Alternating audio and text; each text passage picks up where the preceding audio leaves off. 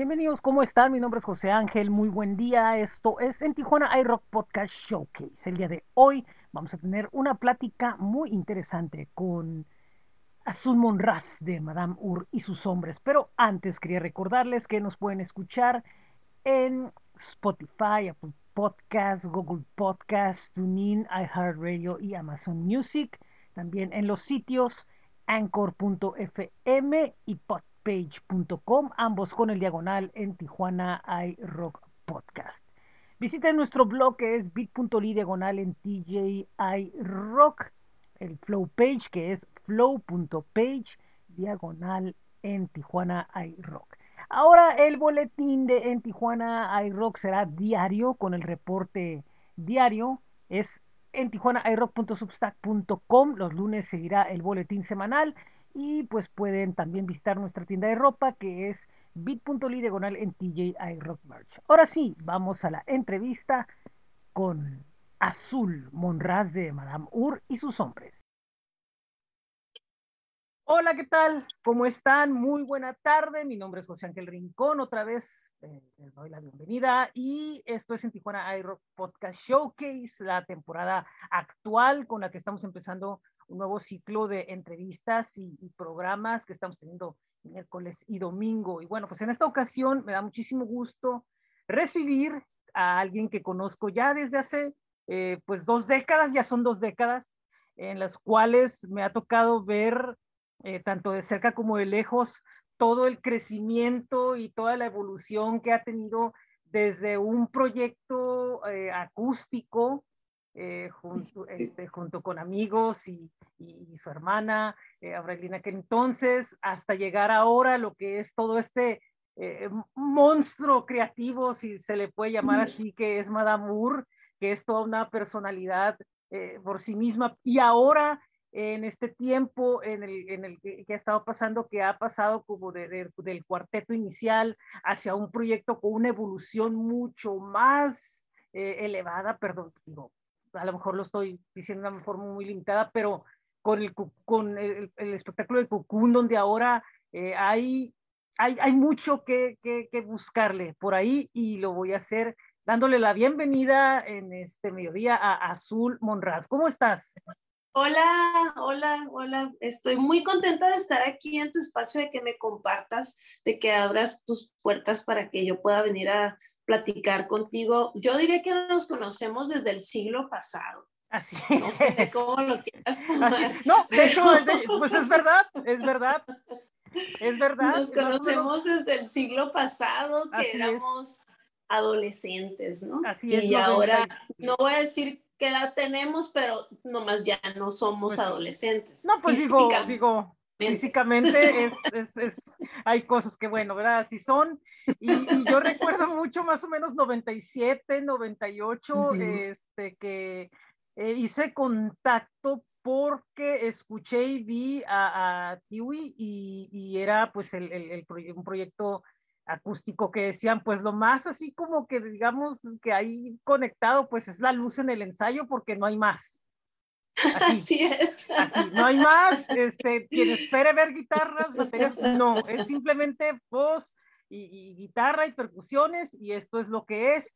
Y era un proyecto que venía eh, acústico eh, y, y, y, con inocente. la letra inocente y con la letra que ya venían ahí vestigios de las canciones y de los Sí. de lo que vendría después. Pero también eh, esto viene porque ya en ese entonces ya estabas actuando, ya estabas teniendo la carrera en lo que es el arte, el performance y, Uh -huh. y, y, todo esto. Entonces de ahí se deriva ya entrar a la música, más o menos. Sí, sí, para mí viene todo junto con pegado. Ok. Porque yo, mi experiencia escénica primera fue de teatro musical, que es, pues, es una disciplina compleja en la que tienes que cantar, actuar, eh, bailar, hacer muchas cosas así. Después, casi despuesito, empecé a experimentar con escribir y hacer poesía y hacer cuentos. Y luego empecé a hacer canciones y empecé a hacer performance art y empecé a hacer artes visuales y empecé a hacer arte instalación y empecé a hacer más canciones. Y, entonces, todo se va nutriendo en mi experiencia, eh, una cosa a la otra. Ahorita ya no hago performance art, okay. pero hago, pero mi personaje, aunque es una, mi experiencia madamuresca es una cosa actoral, como tiene una ruta actoral, pero una vez que yo tengo todos mis elementos, es performance absolutamente, ¿no? Es, es improvisación total, es el momento, es la realidad.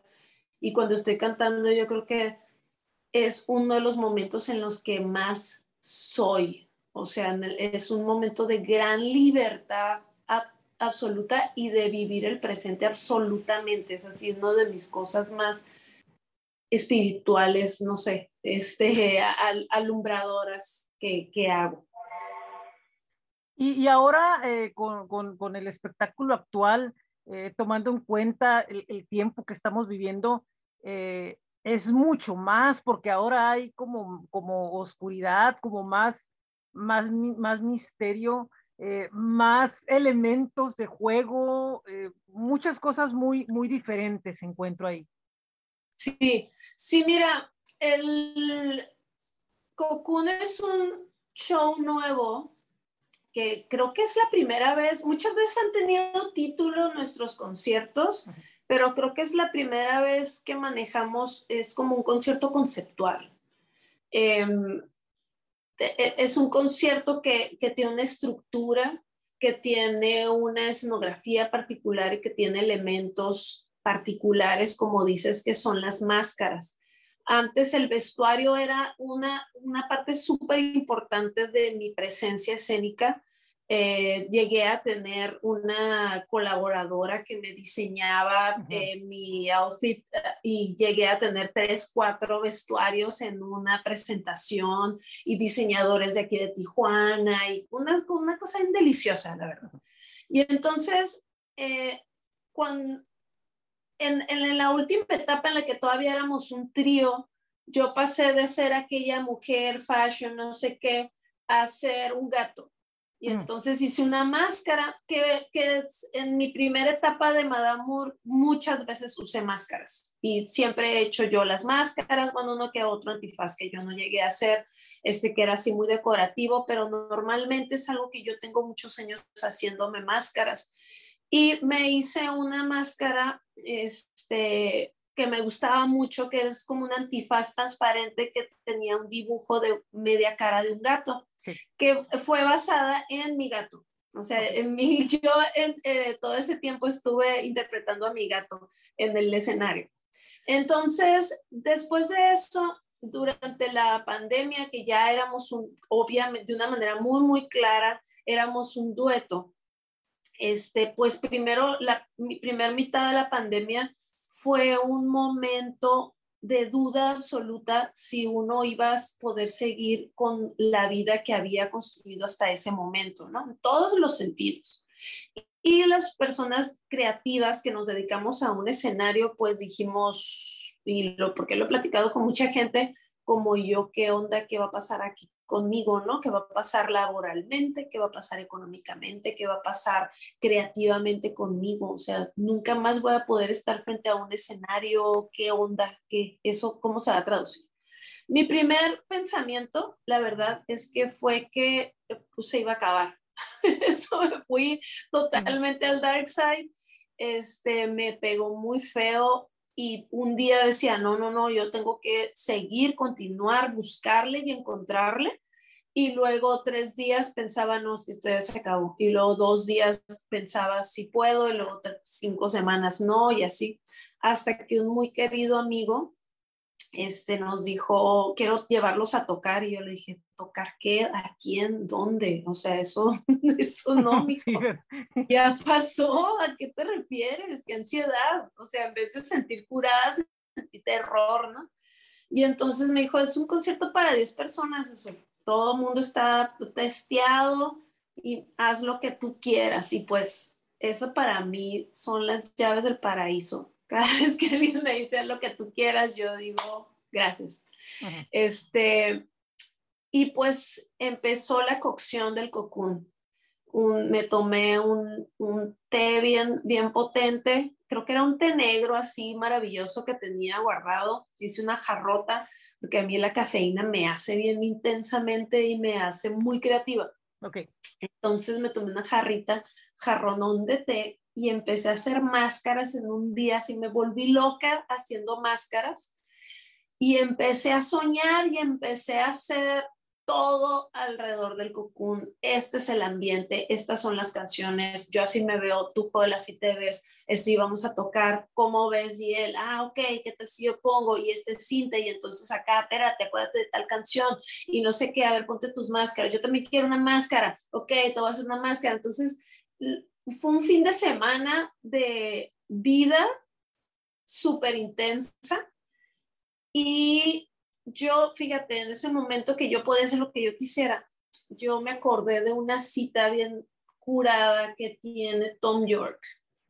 Tom York dijo en una entrevista un día, los autores no podemos dejar de hacer canciones tristes porque necesitamos recordarle a la gente lo importante que es sentir y lo valioso que es sentir.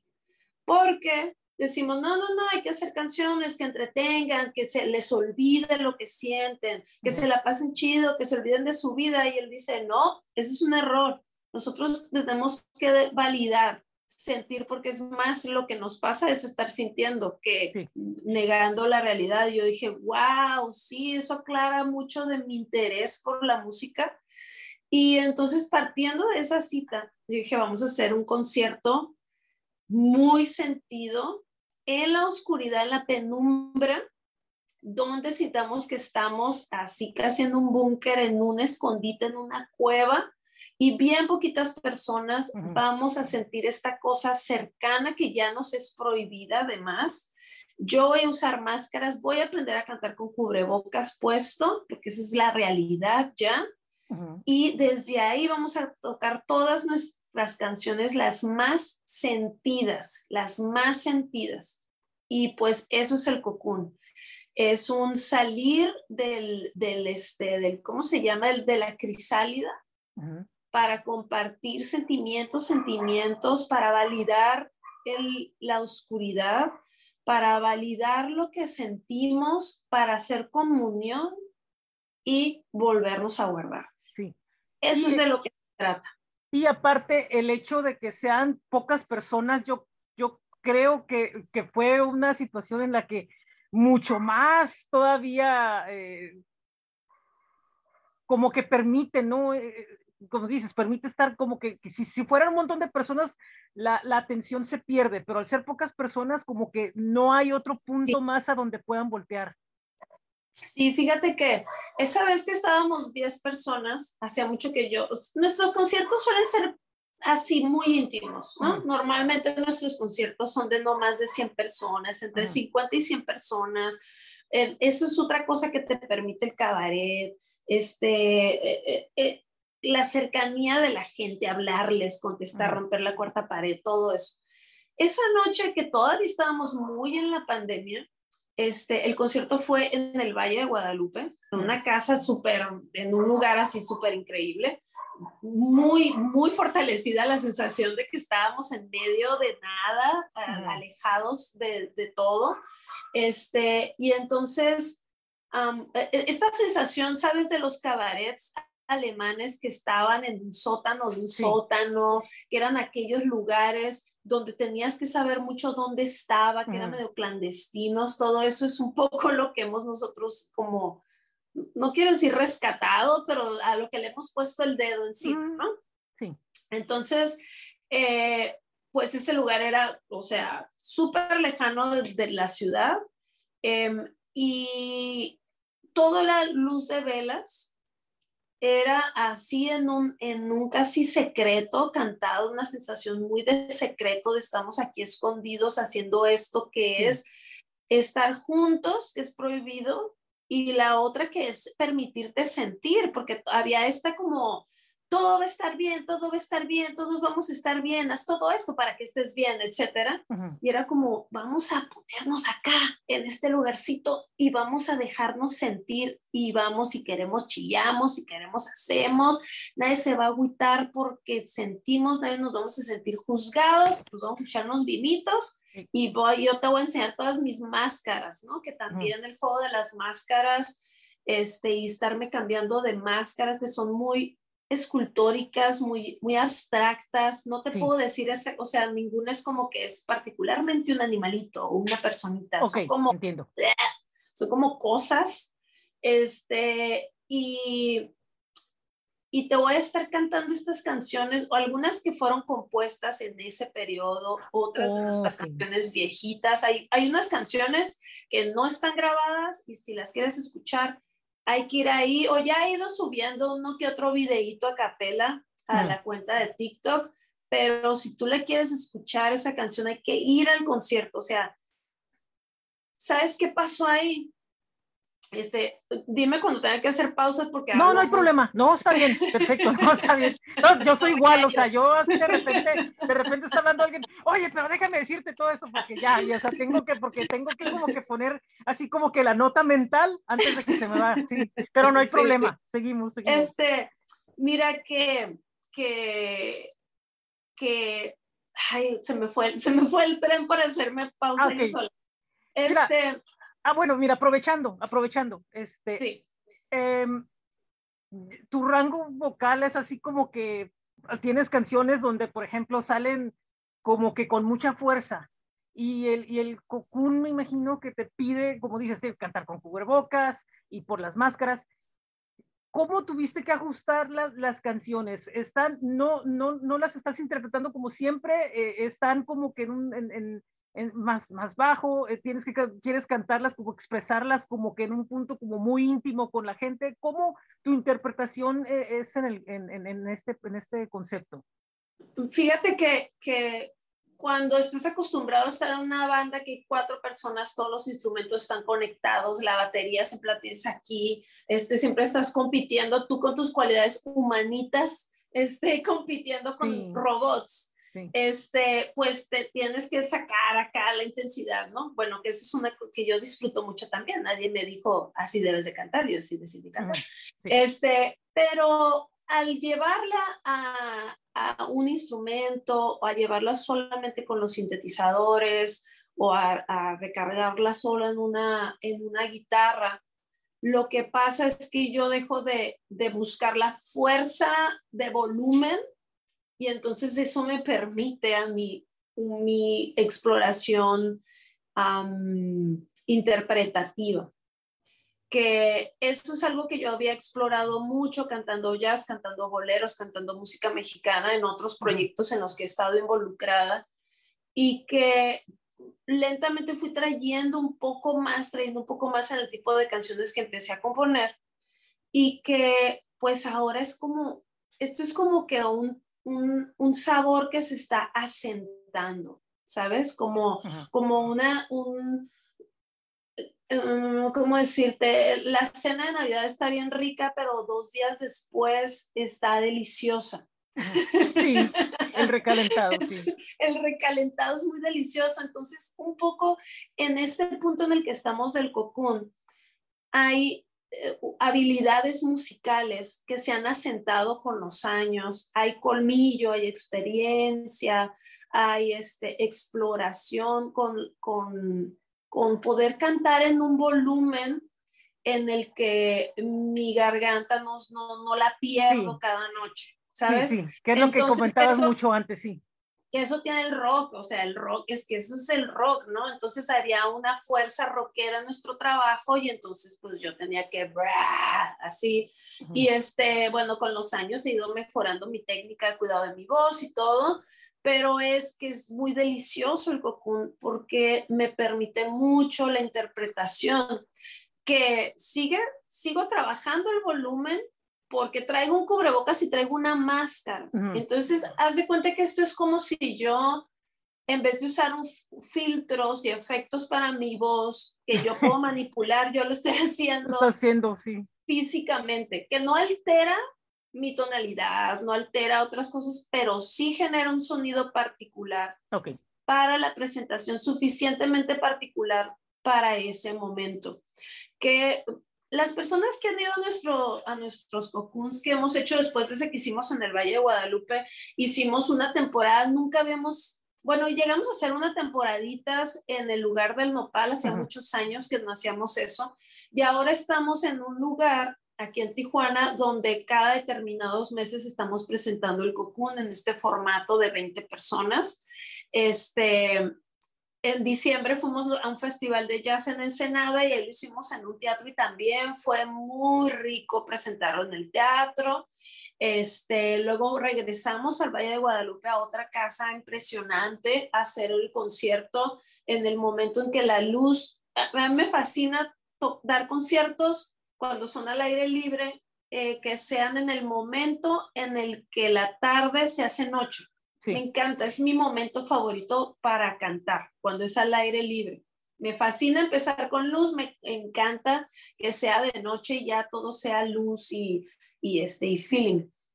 Entonces pudimos hacer ese concierto para, eran unas 25 personas, fue increíble ese concierto. Eh, el concierto era era puro público americano. Okay. Y tengo que decirte que fue muy impresionante que más o menos a partir de la segunda canción, el público lloraba y lloraba y lloraba y Joel y yo nos volteamos a ver como esto es bueno o es malo. cuando terminó, ellos nos decían que su sensación era como cuando escuchas un concierto de flamenco. Sí. ¿Sabes? Que es puro sentimiento y que te impresiona mucho. Esa fue la alegoría que nos dieron, no porque estemos haciendo música flamenca, sino porque decían es desbordadamente sentimental, nos decían. Es, es, es, como una cosa emocional increíble en la que nunca salen ustedes, están inmersos en esa cosa muy, muy sentida, aunque yo tengo, no puedo de, dejar de cabaretear, haz de cuenta, ¿no? O sea, yo manejo mucho, acabamos de llorar todos juntos con esta canción, luego digo un chiste, luego volvemos a llorar, luego digo un chiste, volvemos a llorar. Ellos decían, era como, híjole, demasiado sentimiento, nos decían. Y pues eso es un poquito el cocún, ¿no? Ah, como, como invitarnos a, a beber, que es una combinación interesante, a beber algo delicioso y a escuchar cosas que te pongan a pensar, que te pongan a sentir, o sea, todo lo contrario a voy a hacer que te olvides de tu vida, voy a hacer que te distraigas, pero, pero también hay una catarsis en eso, Ángel, hay una, hay una catarsis en, en que en decir, no manches, hay más gente como yo. Sí.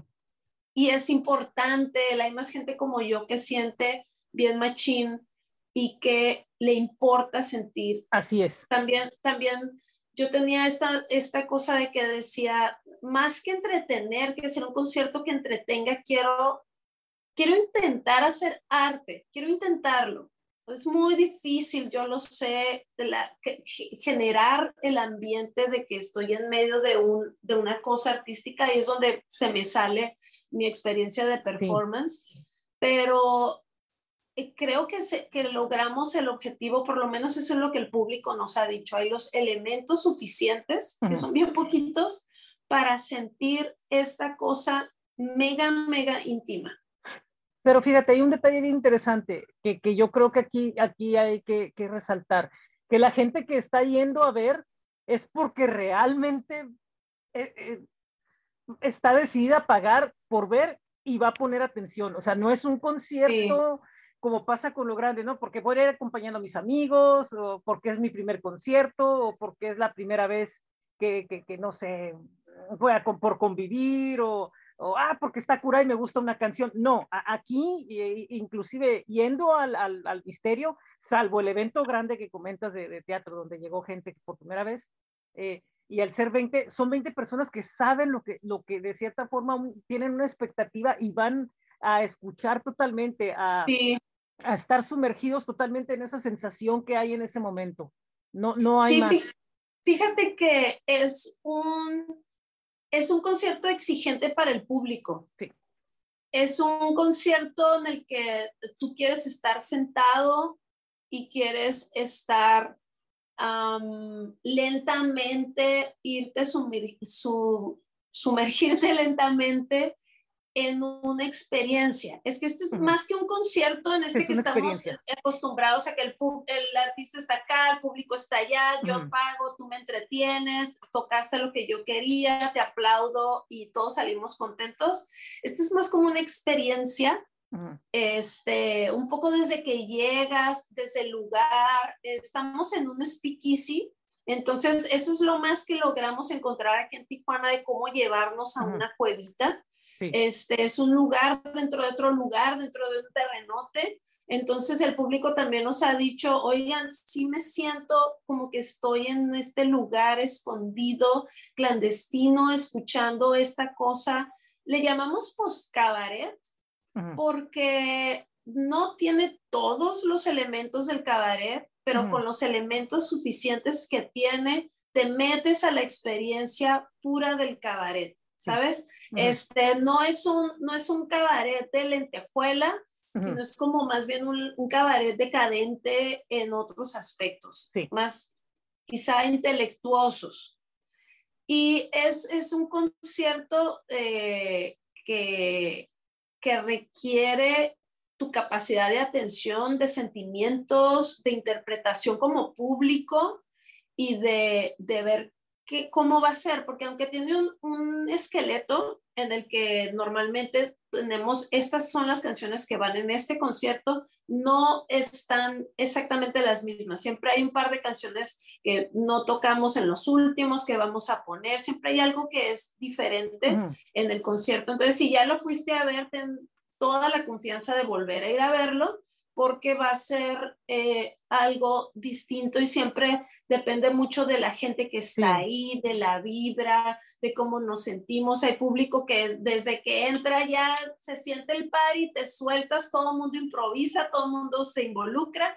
Hay público que es más leja, o sea, aunque estás tan cerquita del público que te marca un, no quiero que ni me veas a los ojos, por favor, te incomoda, entonces se va por otro lado, este, y, y, y sí, fíjate, mira, yo no tengo nada en contra de los conciertos como son. A mí me mm. encantan los conciertos, me encanta ser público, me encanta cómo cada quien resuelve su carrera musical, cómo cada quien resuelve su música, cómo la graba cada quien, el ritmo que cada quien tiene.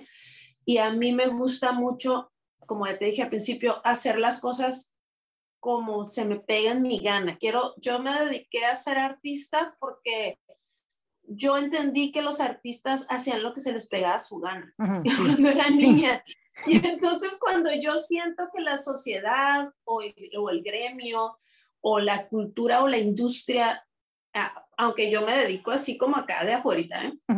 pero me alcanza a cachetear la industria musical, este, quieren que todos nos vayamos por el mismo filtro y que hagas igual y que saques tu música igual y que tus conciertos tienen que ser como tal porque si no no le va a gustar a la gente. Tienes que subir tantas cosas porque si no no le va a gustar a la gente. Yo me revelo, José Ángel. Sí. Y yo digo, ah, pues me vale. Entonces yo no quiero tener un público enorme, yo quiero tener un público chiquito pero seguro con el comunicar porque qué ansiedad, este, qué ansiedad todo. Entonces, a ver, espérenme no me presionen, déjenme yo hacer mis canciones, las voy a grabar cuando quiera y pueda, y yo voy a hacer mis conciertos cuando quiera y pueda, como yo me guste, y, y, y pues si eso no le gusta a la masa, no hay bronca.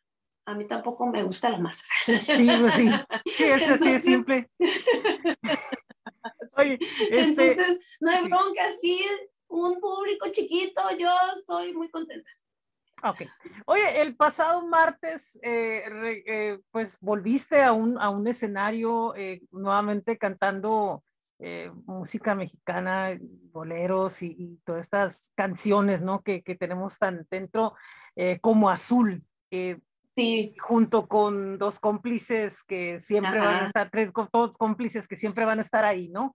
Que, es otro, otra, otra familia, otro espectáculo musical, ¿no? Y muy significativo también porque fue, fue por, por, lo que se celebraba, por muchas cosas, pero en lo particular contigo fue otra vez como que no hay máscaras, es otra vez yo, es otra vez con un con un, un, vestuario más en el concepto de azul, de azul normal, pero también que eh, eh, mandando otro tipo de mensaje, otra cosa. Yo sé, o sea, de cierta forma yo sé que a lo mejor no es tan, no es tan complejo, pero, pero es como que volver a, tener un, eh, volver a ser es, e, ese personaje normal, entre comillas, pero que también tiene sus características muy especiales cuando está arriba del escenario.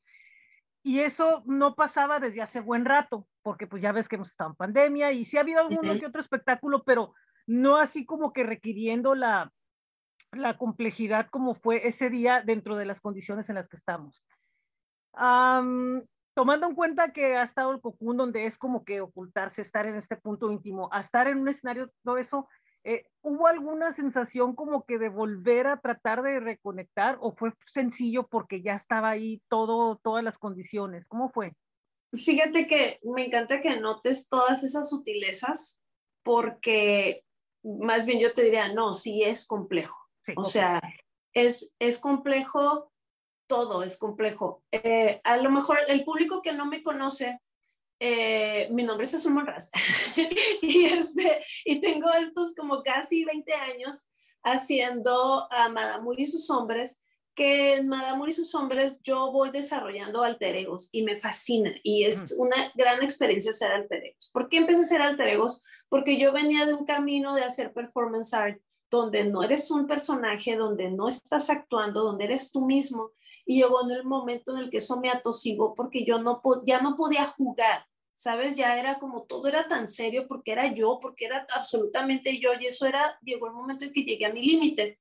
Y yo dije, voy a hacer un proyecto donde yo me divierta mucho y, y nunca voy a ser yo, voy a hacer todo lo contrario a ser yo. Entonces, he hecho muchos viajes para alejarme de mí, pero como te digo, al momento de cantar soy más yo que nunca. Entonces es un juego medio esquizofrénico de salirme de mí para super estar en mí. No sé cómo explicarlo. Es medio esquizofrénico. Bueno, a la par de eso he hecho teatro, he hecho estos conciertos de, boleros y de música mexicana y de jazz con Gaby Bojorque sobre todo y también con Zuli Martínez, que son las super cantantes aquí en Tijuana y con mi hermana Tato Monraz. Ah, hemos coincidido también que mi hermana es una súper intérprete, ¿no? Del bolero y de toda esa onda. Entonces, este, yo tenía, yo creo que como unos tres años que no hacía esos shows. O sea, 2019 creo que, creo que ya no hice ningún espectáculo o hice uno que tuviera que ver con ese mundo. Y, este, y de hecho en ese momento, el último que hice fue un homenaje a José José, que fue una super experiencia, pero requirió mucho de mí, me estresé mucho y pensé como que necesito un quimis de eso, que me siento muy orgullosa del resultado, este, pero me costó mucho energía de mi ser. Okay. Entonces dije, voy a tomarme un quimis y ¡pum! cae la pandemia, ¿no? Entonces yo entre, decía, ¿qué rescato, no? Entonces dije, no, pues me voy a rescatar como compositora, me voy a rescatar como, como Madame Moore, que es mi cosa, que es así, se acaba, nadie me va a invitar a hacer Madame Moore, ¿no? Entonces la, me dediqué a rescatarlo, este, y ahora, empezando el año, eh, Gaby nos, nos, nos convoca a Zuli y a mí y al maestro Villalobos y empezamos entre las tres a armar este espectáculo Mujer de Mil Amores. Lo, es eso que te digo de que me gusta trabajar con personas que me es celoso de su idea y entonces mm. todo mundo suma y haces una cosa que es, siempre va a ser mejor. Entonces, lo estamos armando y tenemos nuestras juntas y todo. Y pues empiezan los ensayos de vernos, ¿no? Y yo tenía todos este tiempo solamente haciendo música con Joel, con nadie más. Y entonces llego, yo me siento como de todavía, ¿sabes? Esta sensación que hemos estado experimentando cada vez que vuelves a ver a alguien, que es como de, ¡Ah! no lo puedo creer, pensé que nunca iba a volver a pasar. Sí. Pues estuve tan nerviosa nerviosísima, no podía cantar, no podía eh, memorizarme las canciones, no podía hacer nada. Nos hicieron como una mini, mini entrevistita, no podía hablar, estaba bloqueadísima. Y luego el, el factor de, porque yo les dije, bueno, oiga, ando medio piratona y a lo mejor voy a cantar con la máscara. O sea, denme chance. me dan chance, dijeron, haz lo que quieras. Entonces, otra vez te digo, cuando a mí me dicen, haz lo que quieras, yo soy libre y feliz.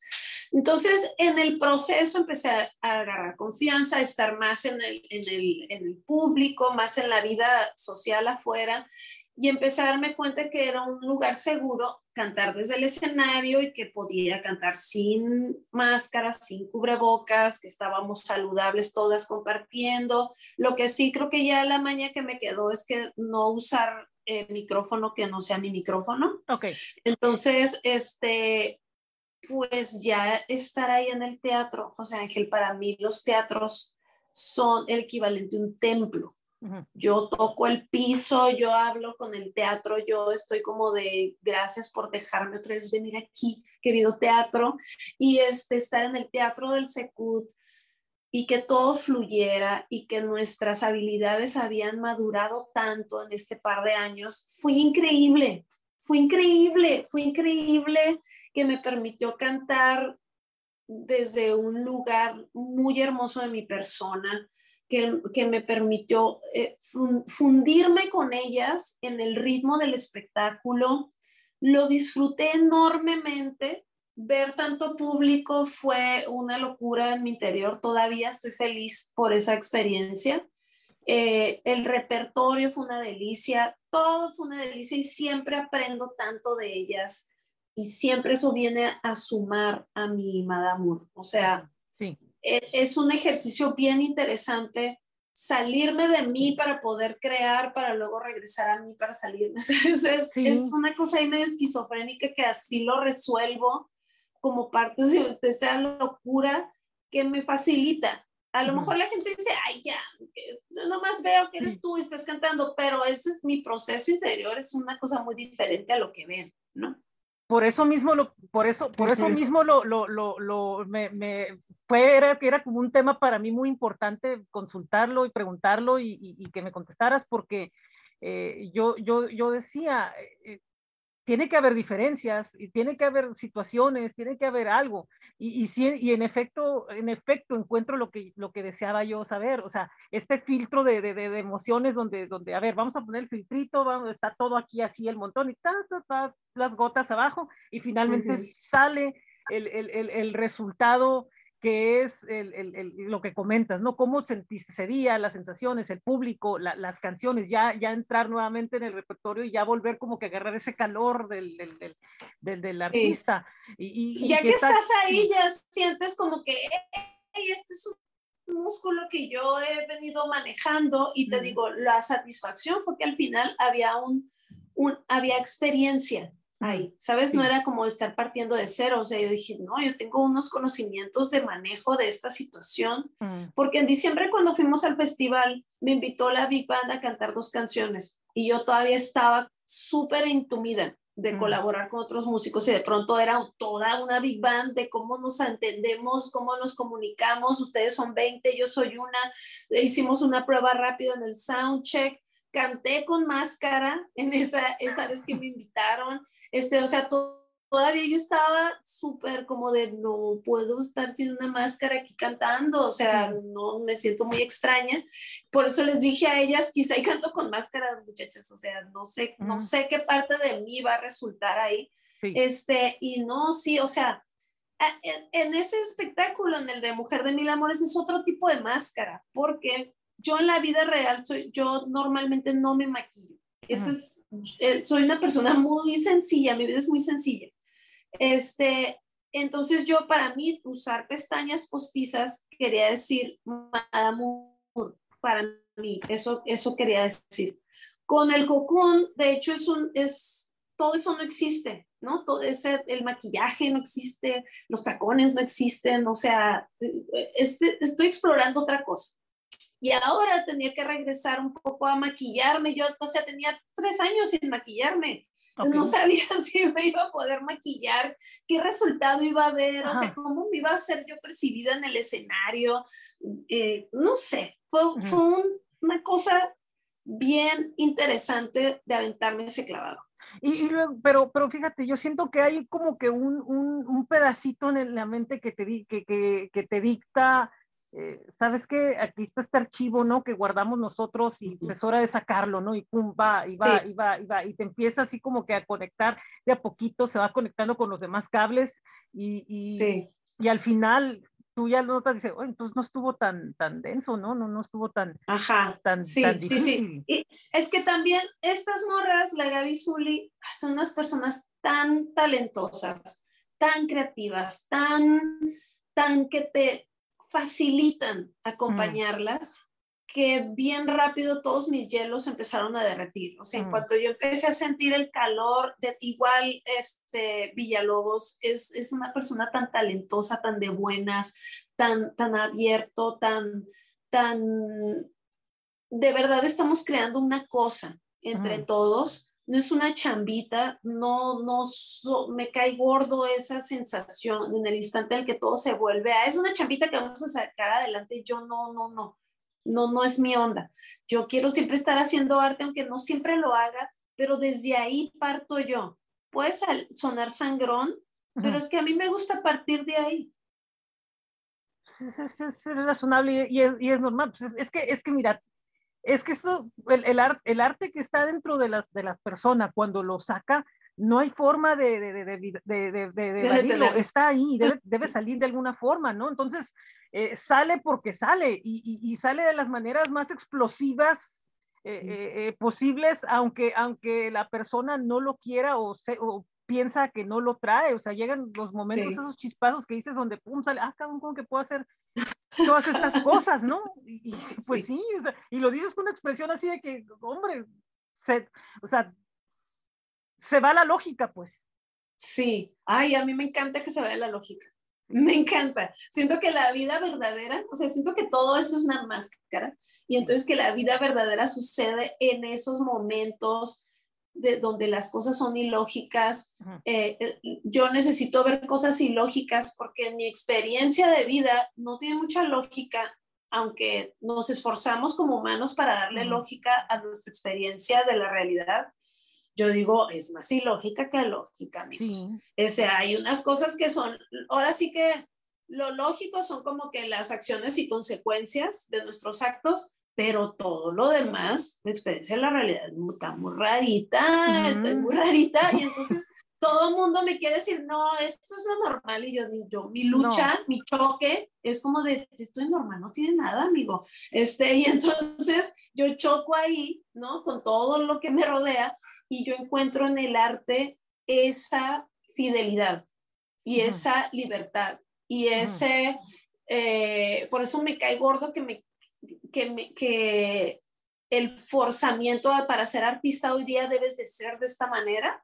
Ay, no. Yo digo, no, pues no, o sea, yo me vine a esta profesión porque justamente no pasaba eso, ¿no? Y yo me gusta este, recordármelo y trabajar desde ahí.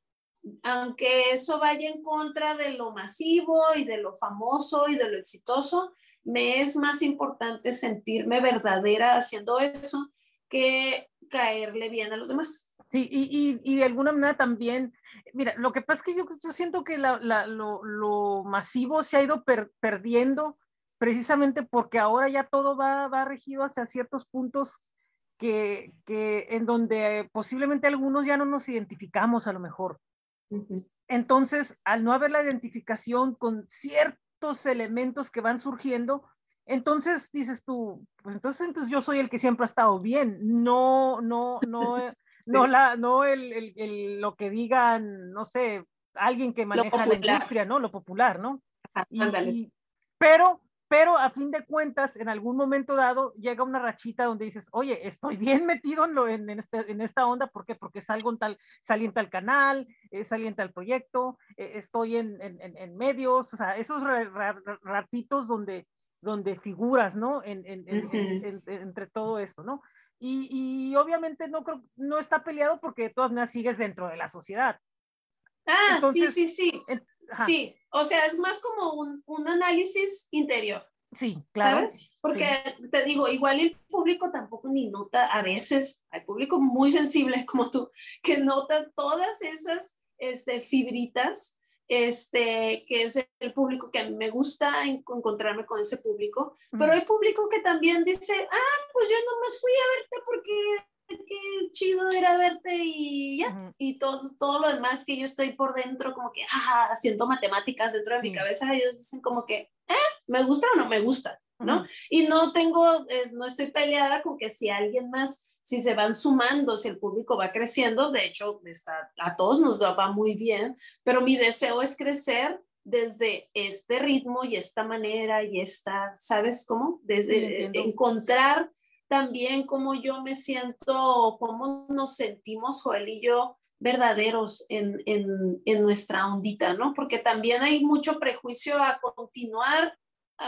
en una búsqueda de tu quehacer artístico, sobre todo en la música, en justamente en todas las otras disciplinas, no. Mientras más mayor estás, en todas las otras disciplinas eres mejor, de más, el público va a confiar más en tu trabajo, pero en la música es como, ¿por qué? Qué ridículo eres. Eso es cosa de chavitos. Y yo digo, pues yo no hago música de chavitos, no se preocupen, no estoy queriendo hacer pop, ¿verdad? Y además, si quisiera, ¿qué? También yo mm, necesito ver gente de mi edad, y señoras haciendo música y yo digo, pues ya, soy una señora que hace música y ni modo, vas a oír cosas de señora y vas a ver a una señora este, quejándose de, señora. Tú, por ejemplo, mira, hay muchos artistas, sobre todo aquí en México, que son de los 80, o sea, que crecimos viéndolas, ¿no? En, en, en lo pop. Nos vamos a ir a lo pop, porque lo otro, por Siempre el domingo, todo el, todo el siempre. Nos vamos a eso, sí. Porque, por ejemplo, hay otras que son como que artistas más densas, pero que están en la posición en la que tú, en la que encuentran su lugar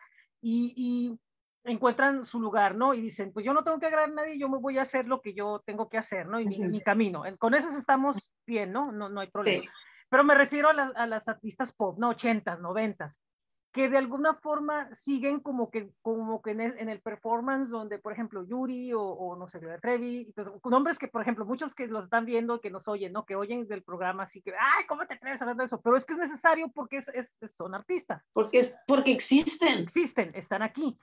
Entonces, muchas, o, Talía, ¿no? Eh, tienen, una, tienen la necesidad de decir, yo, yo he ido sobre, es, sobre, sobre esta línea, ¿no? Pop, donde de hecho esto, pero veo que están saliendo un montón de, de, de, de artistas así, todo eso, y yo me tengo que adaptar al, al, al, tiempo. Y, y entre más, y, mucha gente dice, oye, pues, uh, pues sí, están bien, qué buena onda y todo eso, pero como que no es por ahí ya, ¿no? O sea, quieren que, que, salgan a fuerzas con vestidos de Lupita D'Alessio o como en los tiempos, ¿no? De, de cuando estaban todas sí, que se vean muchachas eternamente. Y pues que se veían señoras. aunque seas millonaria. Pues que se veían señoras, que se veían, este, que a los, a los 30 años te veías como de 50 porque era la costumbre antes, ¿no? Adaptarte. Te tenías que ver mujer. Masivo, así es. Y el, el, el, cantante hasta smoking, ¿no? Así tuviera 20, 18 años, pero ya parecía de 50, ¿no? Entonces, ese camino a lo que, a lo que veo es esto. Muchas están tratando. pero de cierta forma volvemos a lo que tú dices. No es, eh, si bien están tratando de complacer a un público, también de cierta forma están compitiendo contra ellas mismas eh, porque quieren tener esa sensación de querer seguir estando eh, viéndose bien, pero más que es una cuestión, lo que la gente no entiende es que muchas veces no es una cuestión de, de complacer a una industria, sino es una, una competencia interna, ¿no? Sí. Yo, por ejemplo, yo, yo por ejemplo, yo por ejemplo, eh, muchas veces, ¿no? Digo, yo sé que a lo mejor no es el ejemplo más, más, no sé cómo describirlo, pero como con Playboy, ¿no? Con una revista de ese tipo, ¿no? Más Playboy que es un poquito más moderada, ¿no? Que otras, donde muchas actrices o, modelos dicen, están, ay, pero estás haciendo, sí, pero tú no sabes por qué lo están haciendo. No es nomás el dinero, muchas de ellas es porque quiero tener la sensación de que alguien me vea y diga, mira qué bien te ves o, o qué mujer, o uno no sabe qué problemas trae. Hay factores de vanidad eh, y hay factores de vanidad muy fuerte, sí. pero también es que nuestro trabajo es uno de esos trabajos en los que tiene que ver mucho cómo te ves.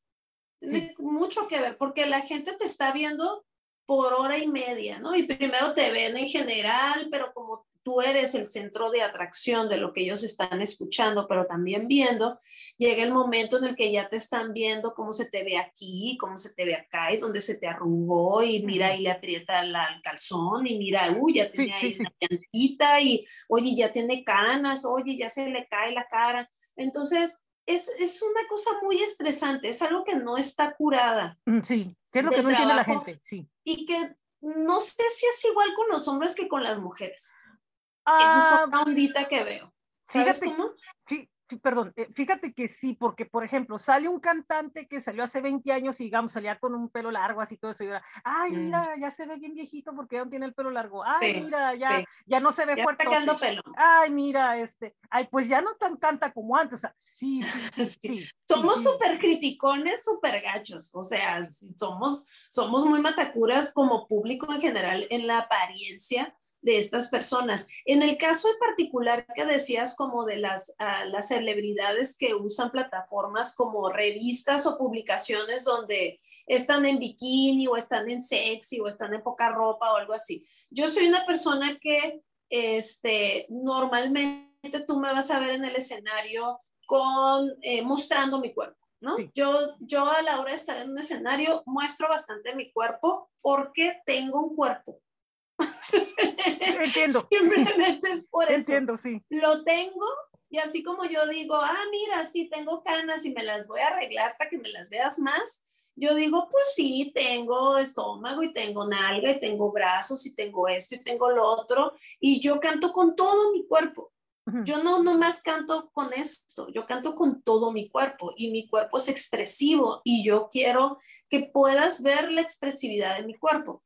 Ahora, muchas personas no dudo que hagan tipos de fotografías o presencias o usen tipos de vestuario porque ver un cuerpo vende y es algo que pueden hacer y son atributos que son canjeables, ¿no? Por, por, este, por una demanda económica, pero también sabes qué es, que hemos sentido como mujeres que el hecho que los demás decidan mostrar nuestro cuerpo está bien, pero que nosotras decidamos mostrar nuestro cuerpo es porque, ¿qué quieres? Sí, así y entonces, en mi caso es, yo voy a mostrar mi cuerpo porque lo tengo y me, me hace sentir muy poderosa yo decidir por mí misma qué muestro, qué no muestro, cuándo muestro, por qué muestro, etcétera.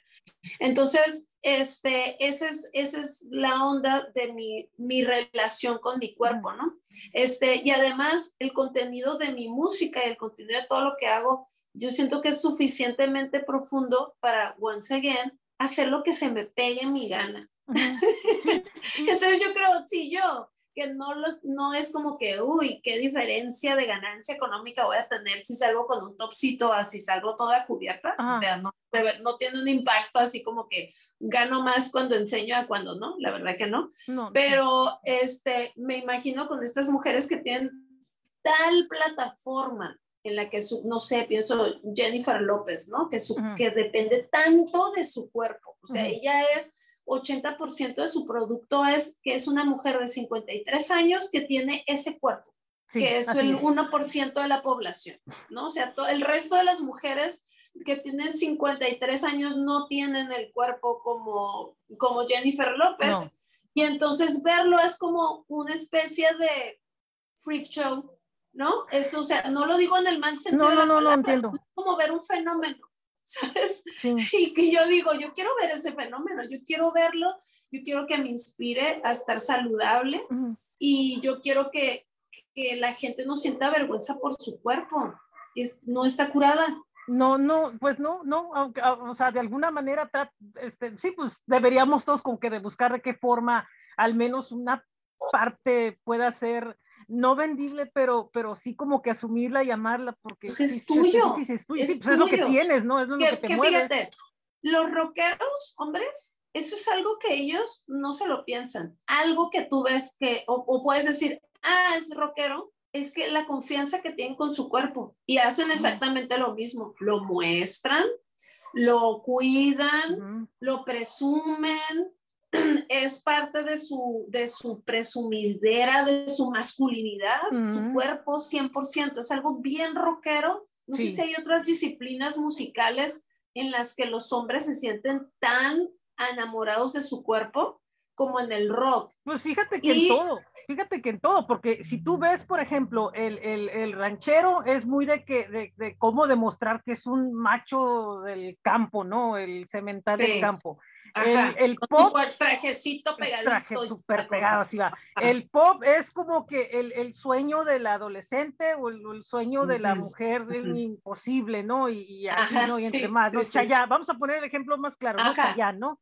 Que sí como que, también es, un, es un fenómeno. Así es, que es un, fenómeno el, super, el, super, el, super, Latin lover, ¿no? Así, que Ajá. es el que, que se Eternamente o, joven. O Ricky Martin, que, que, que uh -huh. anuncie lo que anuncie, de todas maneras lo, lo sigue, lo, lo, van a seguir, eh, diga lo que diga, y, y, y aún él, eh, asumiendo su personalidad real, Uh -huh. eh, aún no, no, pierde el impacto con mucho público que lo sigue porque lo siguen sí. añorando lo que, lo, lo, la imagen uh -huh. de lo que es, ¿no? Y él se sigue cuidando. Y, y, en el rock, fíjate que en el rock sí se ha perdido un poco, como que ahora ya es más como que vamos a sacar como que la canción con sintetizadores, regresando a un sonido retro y voy a salir así y, y, y es muy raro ya como que... Es más grunge. Salga, sí, así es, como que el grunge y toda esa cultura alternativa te dijo, no, es que lo, hacer lo otro es como que venderse y para rockeros rockeros así como que ya anticuados, ¿no? Uh -huh.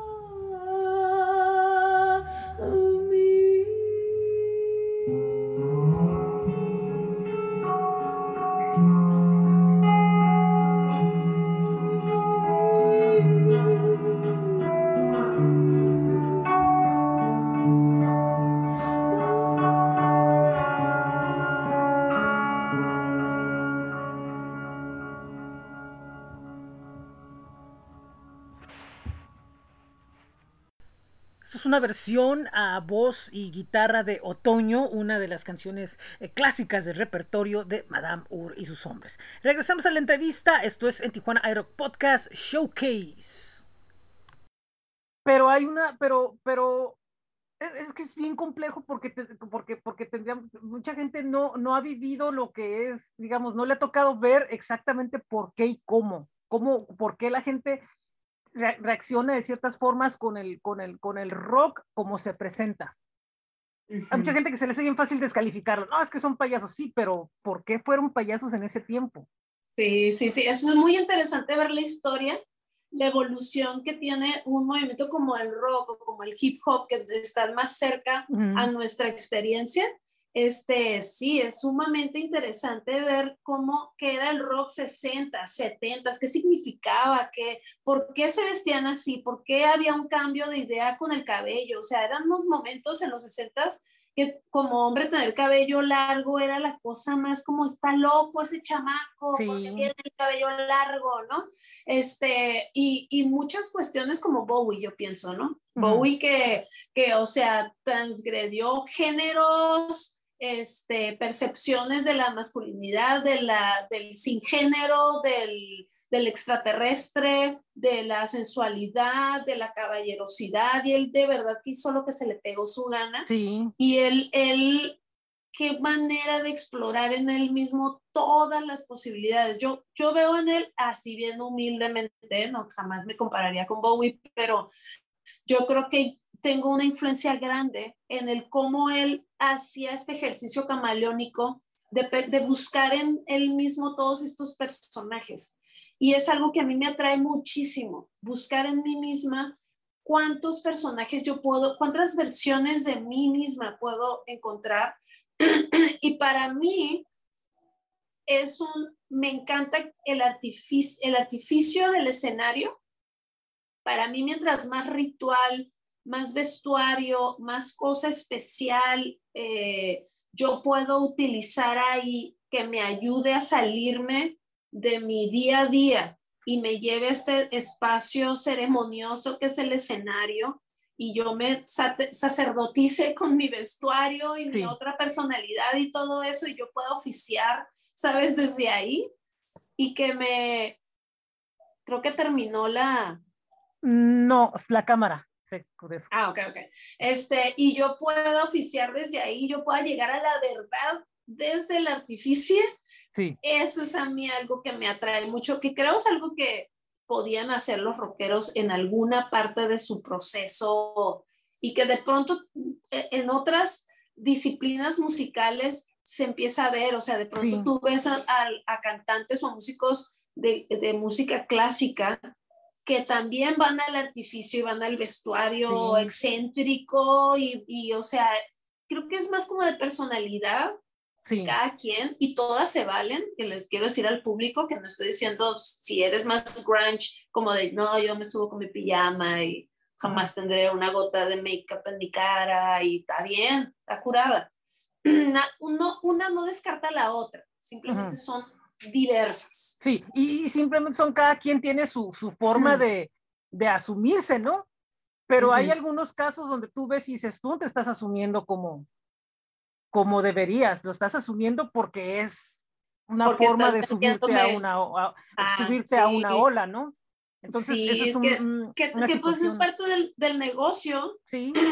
porque a veces ya me imagino que cuando hay tantos millones involucrados y hay tanta gente involucrada y tú eres como un, ya tienes puntos allá en la bolsa y, depende de tanto, pues se nos olvida que eso ya es 100% negocio, pues. Que alguien pueda meter una cucharada de arte en tanto negocio, pues es como que eres un genio, ¿no? Eres como uno entre millones también, eres otro tipo de fenómeno. Sí. Porque al fin y al cabo esa es la parte de mega negocio multimillonario que aunque vendas zapatos o lo que sea, tienes que entrar a la burbuja del negocio. No lo puedes tratar igual que ser una morra cabaretera, que es lo que se le pega a su gana, que de todos modos va a sobrevivir y que ya no tiene nada que perder. me imagino millones de cosas que perder, ¿sabes? Fíjate, yo estaba viendo algo entrando pues ya, ya en los, en los temas, minutos finales. Este, Yo estaba notando que hay un, un, un, revival en Tijuana del cabaret. Hay un revival en, en tratar de presentar espectáculos, en tratar de involucrar que más gente haya que, que, que suelte eh, su, su, su, su, creatividad y, y, y, pues, pues se desarrollen proyectos y haya cosas, viene gente está todavía por ahí Lubez, está por ahí tu hermana, este, están muchos personajes haciendo esto. Y, y, de repente se vino así como que una olita donde se, se, está yendo integrando gente. Si es una ciudad fronteriza que tiene como ciertas características donde ha estado involucrado es, esa, esa cultura, ¿no? En, en, de, de, cierta forma, ¿tú cómo ves esto que está sucediendo ahorita? Pues se me hace maravilloso porque me acuerdo cuando no había. Sí, eso. ¿Sabes? Me acuerdo cuando no había y entonces era como la piedra, el tesoro que te encontrabas abajo de una piedra porque era como que, a ver, nadie está, nadie está haciendo cabaret, ya hay un actor haciendo. Hace 10 años hicieron una obra donde saboreaba cabaret, allá y no sé qué, entonces, este, yo me aventé ese clavadazo así sin, sin, sin buscar una comunidad ya establecida en ello. Empecé a trabajarlo, empezó a seducir a otros creativos y otras creativas. Y entonces ya volteo para todos lados y ya digo, wow, una comunidad cabaretera en Tijuana, qué, qué maravilla. Y entonces ya puedo yo también, eso también porque es, es un estira y afloja, una comparación, eh, cuando no había comparación, pues haces lo que quieras y tú dices, sí. estoy haciendo mi cabaretito, pero luego ya empiezan a salir cabaret súper puro, cabaret este, más drag, cabaret más político, cabaret más acá, más allá, y empieza también, te ayuda a definir, ¿no? ¿Qué, ¿Qué, tipo de cabaret quieres hacer? Y el mío es un cabaret artsy, fartsy, totalmente, este, que, quiere, que quiere tallar, jugar con todo lo borroso. O sea, creo que es algo también que ha estado muy en mi trabajo, que no, las etiquetas que tiene mi trabajo no son puras. Cuando he hecho jazz, no, no es un jazz puro, cuando hago un bolero, no es un bolero puro, no nada, no respeto las tradiciones, las agarro, pero entonces luego las hago así, sí. ¿no? Que creo que eso es la cosa más tijuanense del mundo. Uh -huh. Y que Tijuana es el, el, lo gris hecho ciudad, sí. ¿no? La, la, frontera borrosa eh, materializada. Y entonces por eso yo siento que es tan tijuanense mi producto, porque es justamente eso, es como, a mí me, me cuesta tanto trabajo definirlo, me cae gordo, siempre digo, ¿por qué no alguien lo define? Y uh -huh. me dice, ¿cómo le, le, llamaremos? Este, todos los nombres que he intentado, todos son como de no, no son suficientes, porque no es un cabaret puro, pero no lo puedes dejar fuera del cabaret, por eso ahora le llamo post-cabaret, ¿no? Como el post-rock y el post-punk y eso sí. que, que no es, pero es. Entonces, eh, y cada cosa que hago termina cabareteándose. O sea, donde sea que me inviten, voy a, me sale un cabaret, una cabaretosidad que voy a terminar haciendo. Entonces, pues me encanta y, y, me encanta que se haga cada vez más complejo, más rico, porque entonces yo me obligo a, tengo que fortalecer y mejorar y hacer y seguir como con mi nichito aquí todo chiquito, uh -huh. cuidándolo, nutriéndolo, regando el tepache, ¿sabes? O sea, sí, entiendo, sí. Haciendo, haciendo. Y, y, yo me quedo con algo que platicamos antes de, de empezar a grabar y que, que, traigo así en la mente donde digo, y, y, tiene que ver un poco con esto, ¿no? De que, por ejemplo, estos colectivos que ahora están creando estos, estos espectáculos es porque ha habido una apertura por la cual han estado peleando. Y como decías hace rato, tú, el tener el, el el hecho de, de, crear junto con otros, con otros artistas, y decías, eh, lo veo como un privilegio. Y, y esa palabra está tomando un, de repente, esa palabra es, tiene un, no sé si, no se ha desvirtuado, mentira, no, eh, se ha vuelto como que, como que si la dices, no sé, como que tienes que apretar un poco porque no sabes Una cómo se va a tomar el significado. Sucia no sucia, no, no sucia, sino como que, no sucia, eh, Azul, como muy fuerte, pero no sabes si tú, si tú la puedes decir. No sé si me expliques. Sí, sí, sí.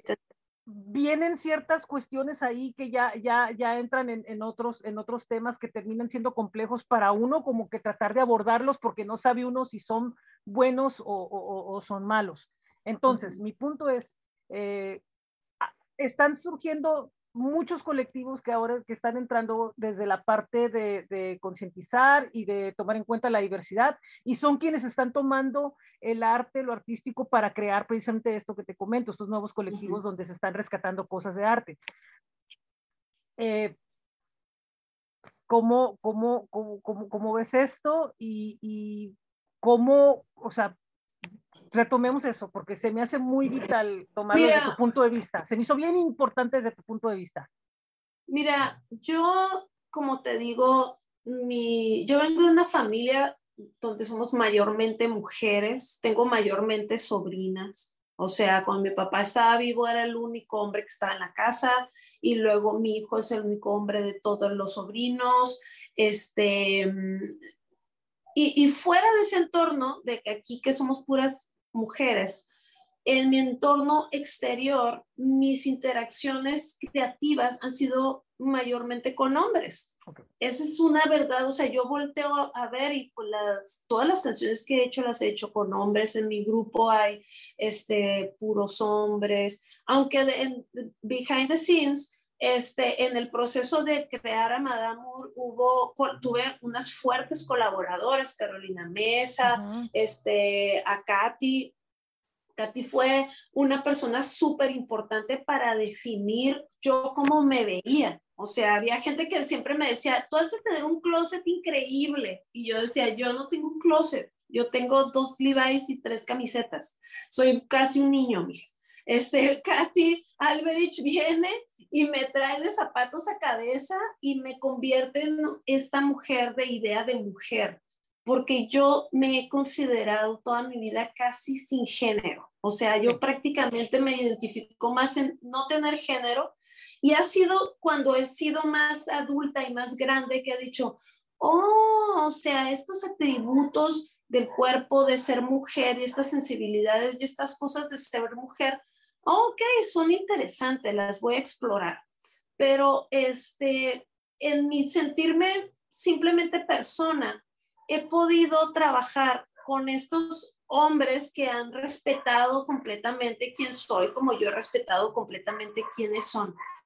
Entonces, que te decía yo, ese es un privilegio que tengo. Esa no es la norma, lamentablemente, en nuestro país.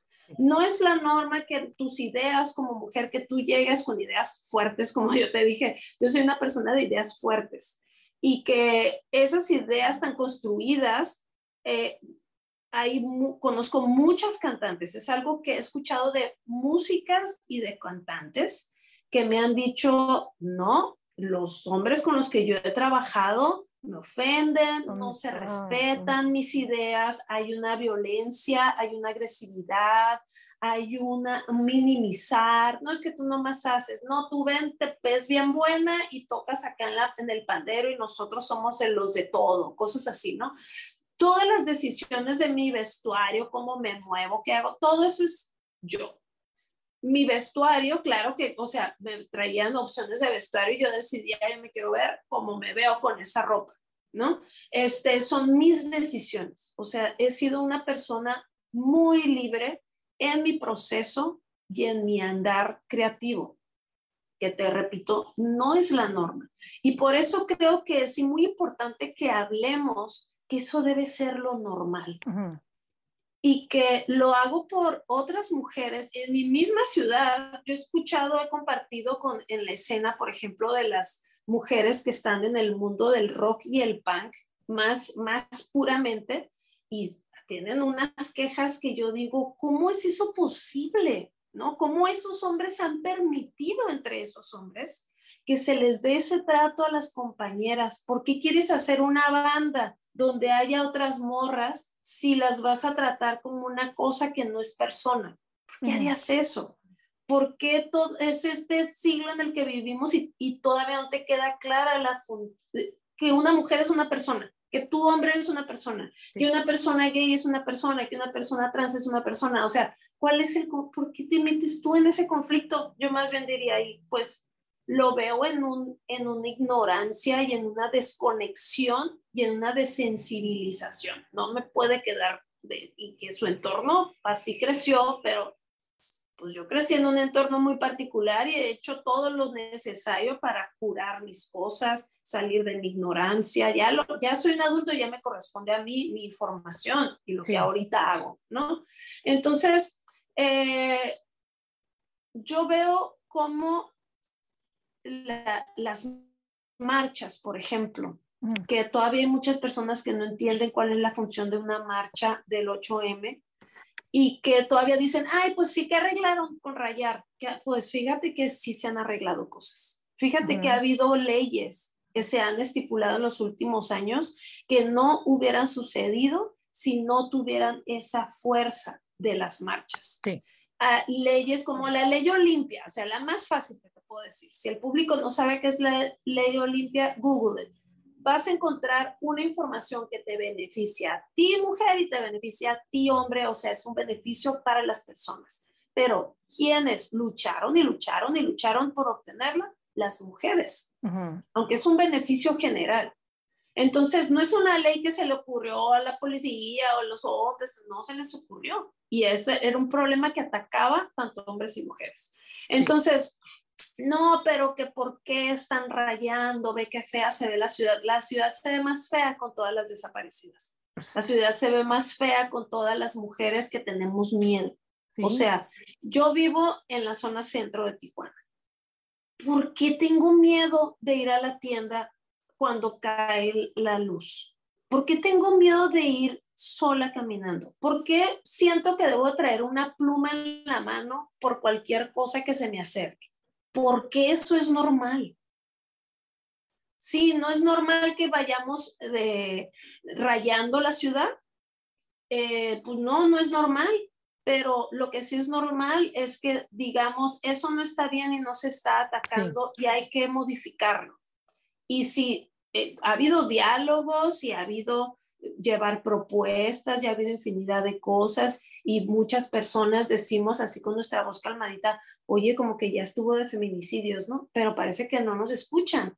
Entonces tenemos que salir todas juntas y gritar y decir, y es una cosa muy particular y fuerte asistir a una de esas marchas y comprender e informarte del contexto de por qué eso está pasando. O sea, si hoy día tú sigues viéndolo de aquí para afuera, siendo hombre o mujer o quien seas, sí te hace falta información.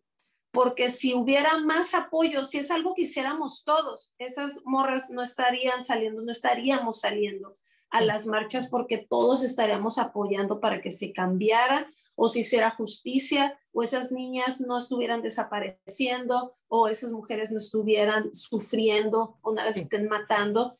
Y cuando hablamos de eso es su novio, su esposo, su papá, su gente así inmediata haciéndoles esos daños, su compañero de banda, o sea, he escuchado unas historias, se ha sabido pues de historias de que en la misma agrupación el fulanito le hacía, o sea, cosas súper terribles que, que ni en ningún trabajo, ni en ninguna casa, ni en ninguna calle deben de estar pasando.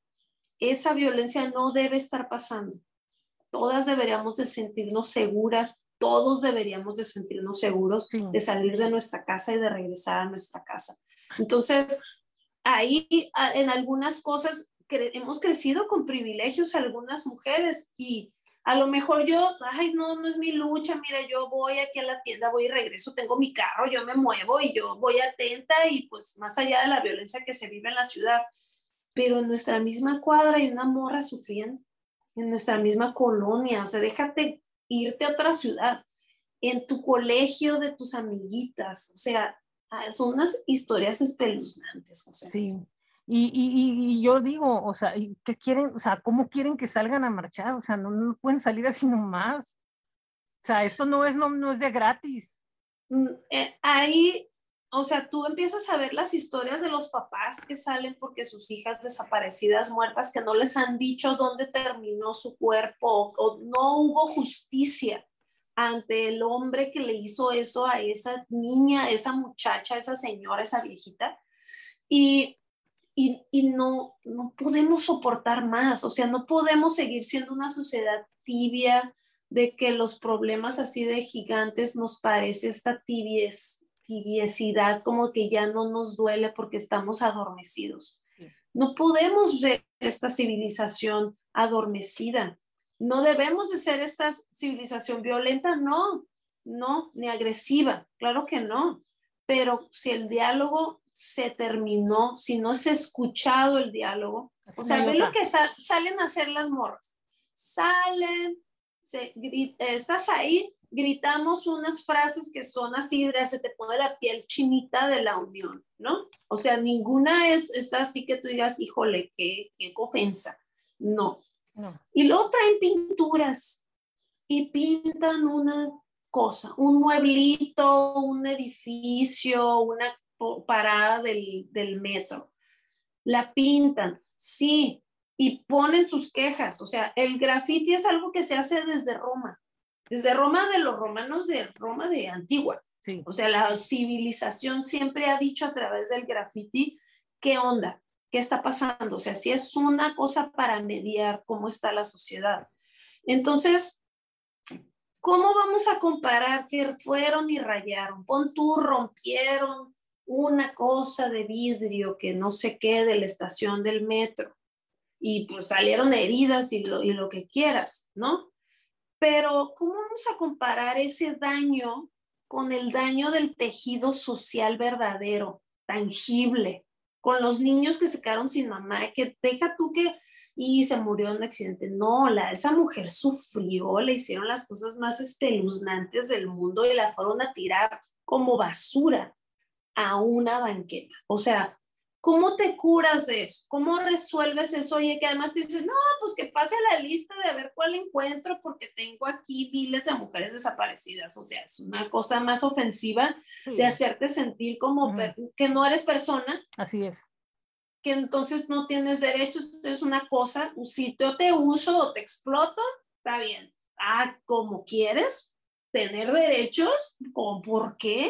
Así es, una, es una cosa que te da mucho coraje. Así es, sí, sí, y, y, y repito, o sea, de alguna forma se tiene que hacer sentir esta, esta, esta coraje, esta, esta indignación que, que hay. Y, y, otra cosa, entender que, que si bien está pasando y se expresan, son quienes tomaron la bandera, pero la bandera debe ser tomada por todos, o sea, todos, porque de alguna manera toda esta violencia nos afecta y, nos puede afectar. Y es lo que no entendemos, es lo que no, no, no pensar, ay, no, pues es que eso solo le pasa a X, Z, y con lo más denigrante que pueda decir uno, ¿no? Este, Pero por eso mismo, lo que nos toca ahora es, yo le explicaba a, a, Karen de, de, de, Santa Fe el, el, el, día que la entrevisté, esa, esa entrevista de la que salió el, el domingo, que es una banda nueva, eh, es una banda nueva y, y, está, está Karen y están otras integrantes que forman parte de colectivos, están, están involucradas este, con conciencia y, se expresan todas estas inquietudes, pero también quieren poner un mundo utópico, ¿no? De música donde, donde, donde ser felices, ¿no? A través de un cyberpop y también lo mismo, eh, se disfrazan y, usan colores y, y, muchas de estas cosas, ¿no? Hay puntos de identificación, ¿no? Entonces era lo que le decía yo, le explicaba yo a ella, y, lo que me toca a mí es de que sí, en efecto, no soy perfecto, no soy una persona que, que esté al 100%, pero por lo menos, por lo menos, o sea, no ofendas, o si no tienes nada que decir, mejor no digas, o, o si no tienes nada que hacer, mejor no hagas, y, sé testigo, reflexiona, piensa la parte que te toca, tú tienes familia, uno tiene familia ahí donde, donde, donde están personas involucradas que pueden pasar esto, entonces dices tú, ok, voy a estar trabajando poco a poco en lo que, en lo que aún me falla, si hay algunas cosas van a tardar más, pero por lo menos, o sea, lo más digno que puedas tú ser. Sí, sí es importante esa parte, la parte de lo más digno que puedas ser. Y muchas veces tiene que ver en cómo juzgamos lo que no conocemos o lo que no entendemos si, si tú eres parte del público y no entiendes por qué se hacen esas marchas, tienes todo el derecho de no entenderlo. Ah, claro. No lo entiendes, ok, identifícalo. No lo entiendo. Di, ay, bien, no entiendo por qué se está haciendo eso. Tú ve a tu aparatito, Google it, ¿por qué se hacen esas marchas? Léelo, analiza, lee varias fuentes, corrobora información y entonces infórmate. De verdad que no, no es como que todos debemos de opinar de todo la verdad es, que necesario, no. no es necesario, no es necesario que, opines. Y menos si no sabes, ¿no? Como que para qué. Y menos exactamente. O sea, ¿cómo decirte? No estoy diciendo la gente no debe de hablar, no. No. Tú habla, hablemos todo, hablemos de todas las cosas, platica estos temas en tu casa, pregúntale a las mujeres. ¿Cómo te sientes cuando hace calor? Traes tu ropa porque hace calor, tu ropa es cortita porque hace calor. ¿Y cómo es para ti salir? O sea, salir, ir al Oxxo.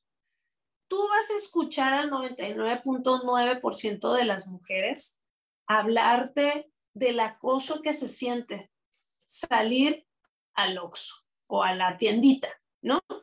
El otro día hablaba con unas adolescentes, son adolescentes de 13 años, y justo platicábamos de ese tema y yo veía sus caras identificando, tienen 13 años y ellas identifican el acoso en carne propia. 13 años, José Ángel. Y ellas ya han sentido el, me vieron de tal manera, me dijeron tal cosa, se me acercó tal persona con intención de manoseo, o sea, ¿cómo no da coraje eso? Son niñas prácticamente, ¿no? Entonces, si tú empiezas a hablar con mente abierta, a escuchar la situación real de las mujeres reales, que unas hayan normalizado algunas cosas, por ejemplo, que te, porque hay mujeres que te dicen, yo no me identifico con esas mujeres que van y marchan, yo no me identifico, y pues la vida es así. La vida es así, la vida es ruda y hay que salir adelante nada más. Ok.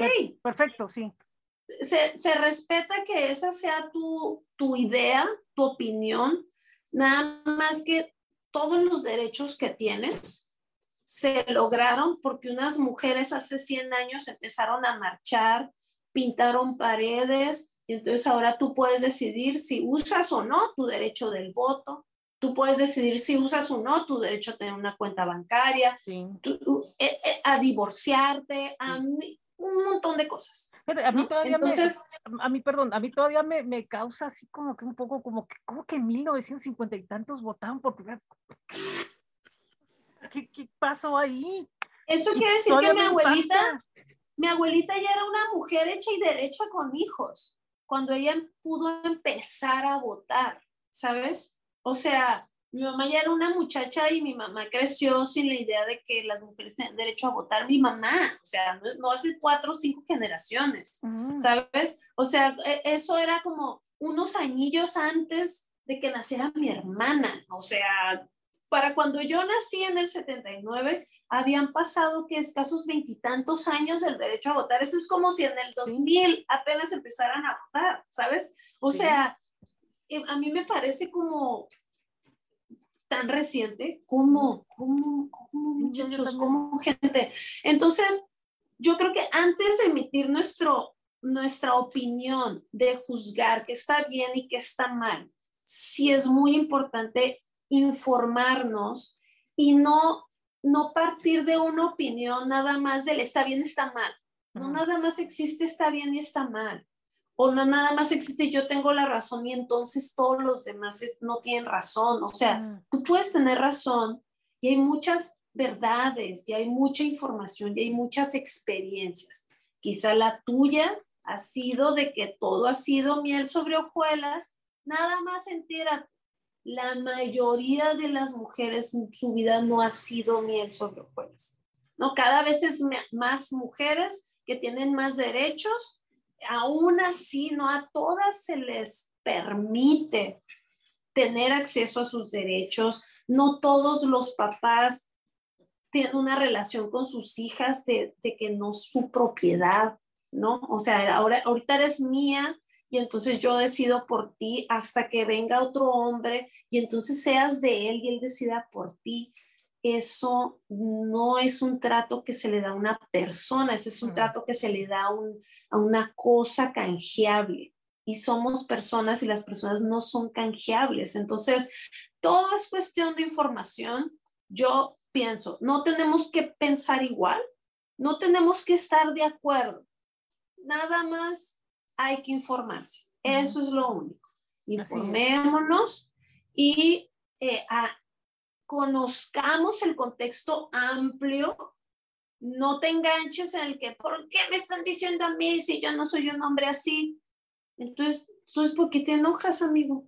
Si tú no eres un hombre así, abusador, machista, este, entonces, ¿por qué estás enojado? Eso es para los hombres que sí lo son. Está raro que reacciones enojado a algo que no eres, entonces me pones a pensar, a lo mejor sí lo eres y lo estás ocultando. ¿Sabes cómo? Sí, entiendo, sí, sí, no, no, no, sí, tiene lógica, tiene lógica. Es que de todas maneras, de, de, de, todas maneras sale, siempre, siempre sale algo. O sea, aunque diga que no, siempre sale algún detalle, y nuestra un sociedad, concepto, una idea, oye, nuestra sociedad ha manejado el lenguaje y no de la mejor manera. O sea, cuando, cuando decimos, ay, pero antes nos reíamos de lo que fuera, sí, pero si lo, si lo pones sobre la mesa de lo que te reías o cómo te referías a ciertas minorías o ciertos grupos sociales, no está curada. No. no Hay que aceptarlo. O sea, crecimos en un periodo donde eso era normal, crecimos y, y, usamos ese lenguaje muchos y esas actitudes y crecimos en esa cultura y luego poco a poco no está mal decir, ah, fíjate, puedo, puedo no continuar en eso porque hay a mi alrededor personas que se pueden ofender las estoy lastimando. Y aunque no me escuchen, no está curada. No, no suma, no suma, no, no genera un entorno de paz. Así es. No, no ayuda. Y todo eso se cura con información. O sea, sí hay una cura. La cura es informarte. Informarte, informarte mucho y tenerte paciencia para que puedas tener una opinión y que tu opinión, aunque sea contraria, la verdad es que no tiene que ser agresiva. Yo pienso. No tiene que ser, y así es, no tiene que ser agresiva y, y, no tiene que ser la verdad final, porque a fin de cuentas la final, la, la verdad no, no, no es, es, de cada quien, o sea, no hay una verdad, no hay una verdad. No es un sólido. La, la, la, la, sí, la, verdad se, se valida hasta ahí. Si, si, se valida, ya es como que... Y okay. puede cambiar y puede cambiar y va, va cambiando porque todo tiene que evolucionar y todo Así tiene que ir caminando. Este, pues tenemos el 25, el Cucún, nuevamente en cuarto etílico, eh, a partir de las 8 de la noche. Este mes sí, porque los otros dos meses, por cuestiones de que estaba todavía como que la duda de, de los, sobre los semáforos, sí, se cancelaron. Sí, los cancelamos y este, dolió en el corazoncito, pero decidimos concentrarnos en este del 20, 25 de marzo, es en el cuarto etílico, que es el Speakeasy de Tras Horizonte, que es un restaurante muy delicioso y muy particular, con una personalidad muy específica, este, que está en la zona Río, entre la zona Río y la Marrón.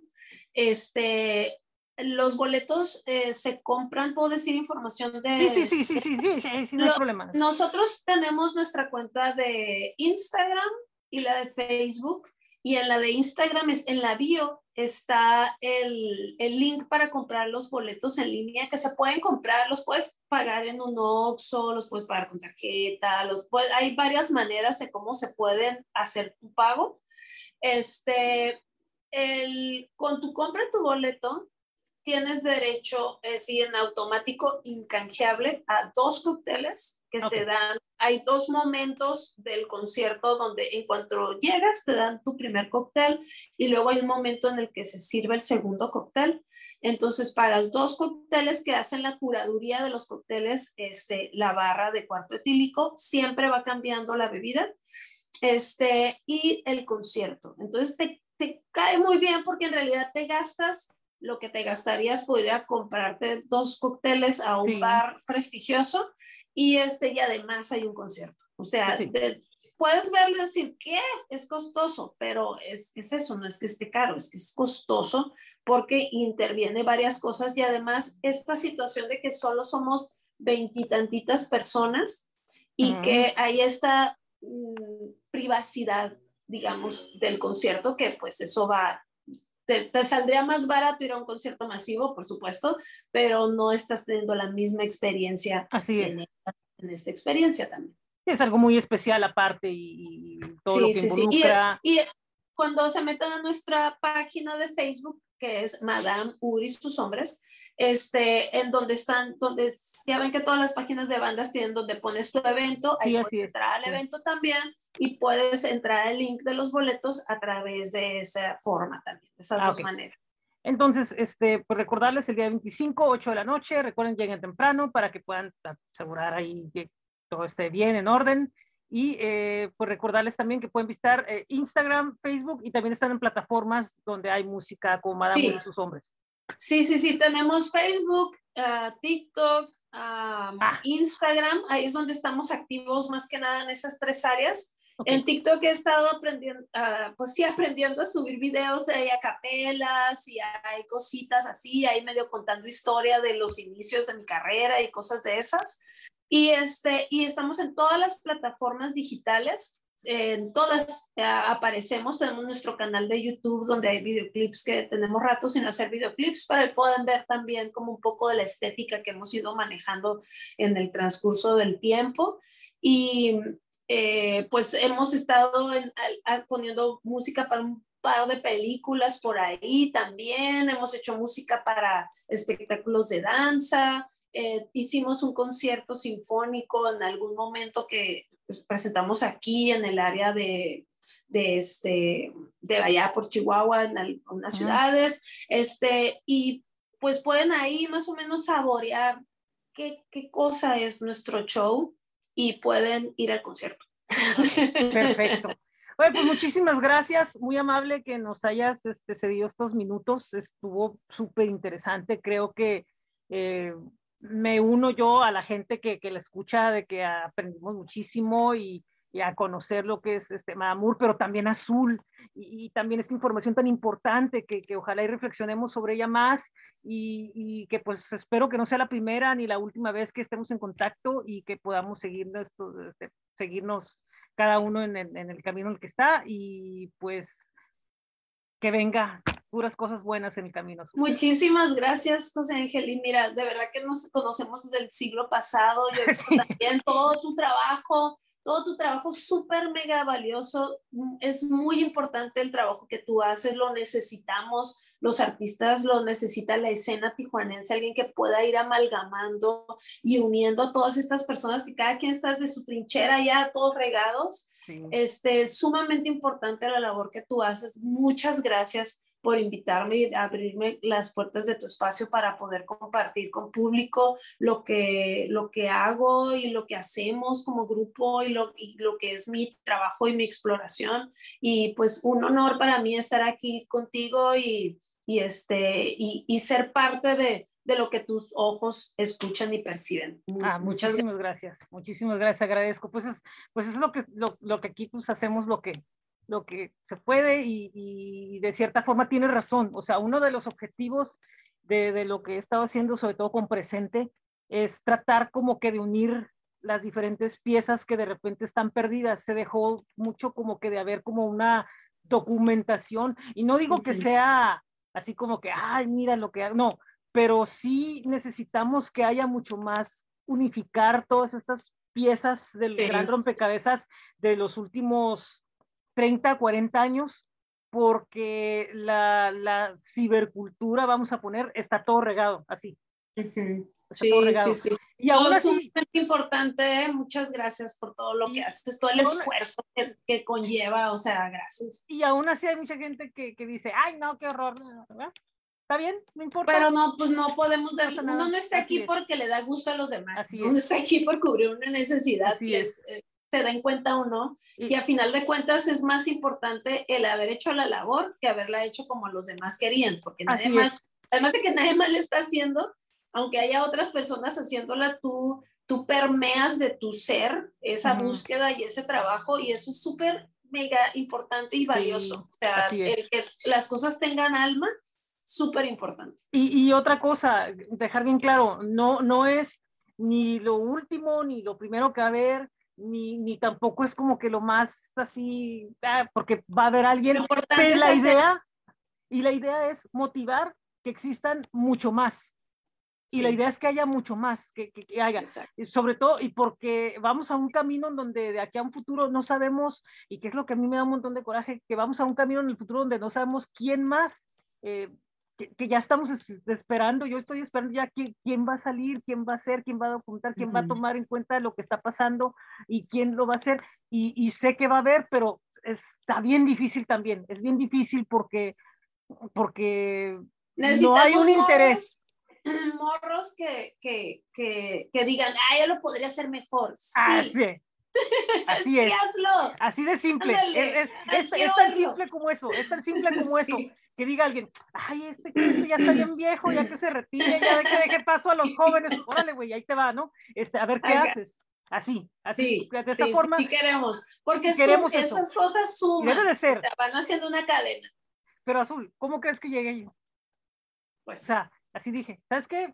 No exactamente pero dije, pero yo puedo, puedo hablar sobre esto que nos está hablando y, y tengo una emoción, quiero que vean qué está pasando aquí, quiero compartirlo con otra gente, bla, bla, o sea, un entusiasmo muy, muy, muy... Es que sabes que todo parte del amor, el amor a, a, algo, y tú sientes un amor a, tu identidad tijuanense y al sonido de la identidad tijuanense, y es ese amor lo que te mueve a, hey, yo, nadie lo está haciendo, yo lo quiero hacer y aunque salgan otros, tú lo vas a seguir haciendo, te conozco, lo vas a seguir haciendo. aunque diga que me retire, sea, que me retire. fácil, te abran las puertas o no, tú lo vas a seguir haciendo y eso es más importante que, que, que, que sea de la manera ideal. Igual, y ahora nos vamos al otro lado contigo, lo mismo, o sea, haces, lo sigues haciendo esto porque hay una pasión ahí, porque hay una, un amor al arte y, a tu ser y, ilumina y te ilumina a ti, tú iluminas a los mandas esa luz a los demás. Gracias. Y, este, y, así sean 20 personas o 50 personas o 100 personas, eh, tú ya sabes lo que es estar en un escenario grande alternando con una banda eh, grande y que la gente diga, órale, qué, qué, qué onda, qué psycho. Y yo sé que hay muchas personas eh, no sé, pero quiero pensar que alguna persona de ese día sigue hasta acá o, por lo menos de vez en cuando ve algo, ¿no? Que, que, que ese es lo, importante, ¿no? El, impacto que se logra con, con, las personas. Sí, sí, sí, es muy importante continuar. Esos morrillos que tienen bandas dicen, no, pero todavía no vienen y tocan a mi puerta para que me haga rico y famoso, síguele adelante y ya. un día, igual y pasa, igual y no, no importa, lo importante es hacerlo. Eso es, lo más importante. Y un día entenderás por qué lo haces. Así es. Y, va a llegar ahí toda la claridad del por qué y no necesariamente significa este, más dinero o significa más, más, más prestigio, más esto. Simplemente es una necesidad que hay que cubrir hay una necesidad, hay una necesidad interna difícil de, explicar por qué.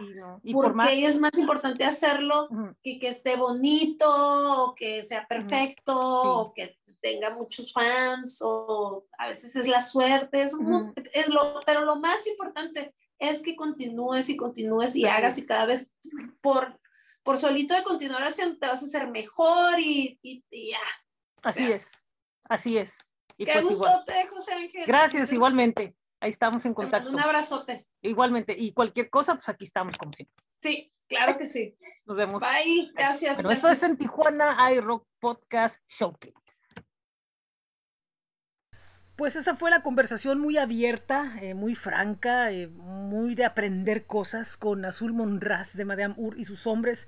Recuerden ir el próximo 25 al cuarto etílico para ver el Cocoon, este espectáculo, 20 eh, personas y bueno, pues después de ahí posiblemente vayan a anunciar algunas otras fechas. Y nosotros anunciamos que este próximo domingo vamos a tener una entrevista con Dice in the Sky, una banda de hardcore metal de Aguascalientes, que bueno, pues visita Tijuana en los próximos días, el, primero de abril regresa, eh, un evento presentado por Mosh. Y bueno, pues el domingo vamos a platicar con ellos. Y eh, el próximo miércoles vamos a platicar con Memo Luna, un cantautor de Sonora, que también trae un concepto que vale mucho la pena escuchar. Y conocer. Esto es en Tijuana iRock Podcast Showcase. Mi nombre es José Ángel Rincón. Muchísimas gracias. Eh, quería irme antes de irme de darles el anuncio de que vamos a empezar una nueva etapa, ya que, bueno, pues como ustedes saben, estamos recibiendo música de bandas de todos lados eh, a través de dos plataformas importantes internacionales. Una de ellas es Groover, la otra es Summit Hub. Bueno, ahora, eh, como ya rebasó la cantidad de música que tenemos presupuestada a recibir. Ahora vamos a tener el boletín con música nueva diario. Y va a estar tanto en el blog como en el boletín. Eh, bit.ly diagonal en TJ iRock y en tijuanairock.substack.com. También eh, va a haber música constantemente en el playlist de en Tijuana iRock y también eh, vamos a estar obviamente pues con los contenidos en, redes. Esto para poder eh, trabajar en otros proyectos y bueno pues también vienen cosas importantes por ahí. El sábado vamos a tener una entrevista en la página de Facebook de En Tijuana iRock con eh, Pipi Delgado. Él es cofundador de Escape y actualmente es el líder de la banda española de ska de Locos. Y bueno, pues en esta próxima semana estará presentando su libro autobiográfico, Escapando hacia la locura. A partir del día 25 va a estar disponible en las librerías del país y será presentado en la Ciudad de México. Bueno, pues este sábado platicaremos con este importantísimo personaje sobre eh, desarrollo del libro, eh, sobre el fútbol, sobre algunas otras cosas. Y, bueno, va a ser algo que espero que les agrade. Así que esto será, repito, en la página de Facebook de En Tijuana iRock. Hablando de la página de Facebook, les recomiendo que vayan también a nuestro Instagram, a nuestro Twitter, a nuestra página de YouTube. Vamos a tener ahí novedades muy pronto. También eh, pueden visitar el blog bit.ly diagonal en iRock, el boletín que es en tijuanairock.substack.com. También pueden a flow.page diagonal en Tijuana iRock y recuerden que tenemos camisetas para todos en bit.ly diagonal en TJ iRock Merch. Muy buen día, muy buena tarde, muy buena noche. Mi nombre es José Ángel Rincón Rodríguez una vez más. Ah, antes de que se me olvide, recuerden que este programa lo escuchan en uh, podpage.com y anchor.fm diagonal en Tijuana iRock Podcast. Y también pueden escucharlo en la plataforma de su preferencia, como lo es Spotify, Apple Podcast, Google Podcast, TuneIn, iHeartRadio y Amazon Music. Hay una lista que es bit.ly diagonal en Tijuana iRock Podcast, donde pueden ver todas las plataformas. Es un número bastante grande en las que estamos. De nuevo, muy buen día, muy buena tarde, muy buena noche. Muchísimas gracias por haberle prestado su atención a esta entrevista. Esto es en Tijuana hay Rock Podcast Showcase desde Tijuana, Baja California, Norte México, con mucho gusto para todos ustedes. Adiós.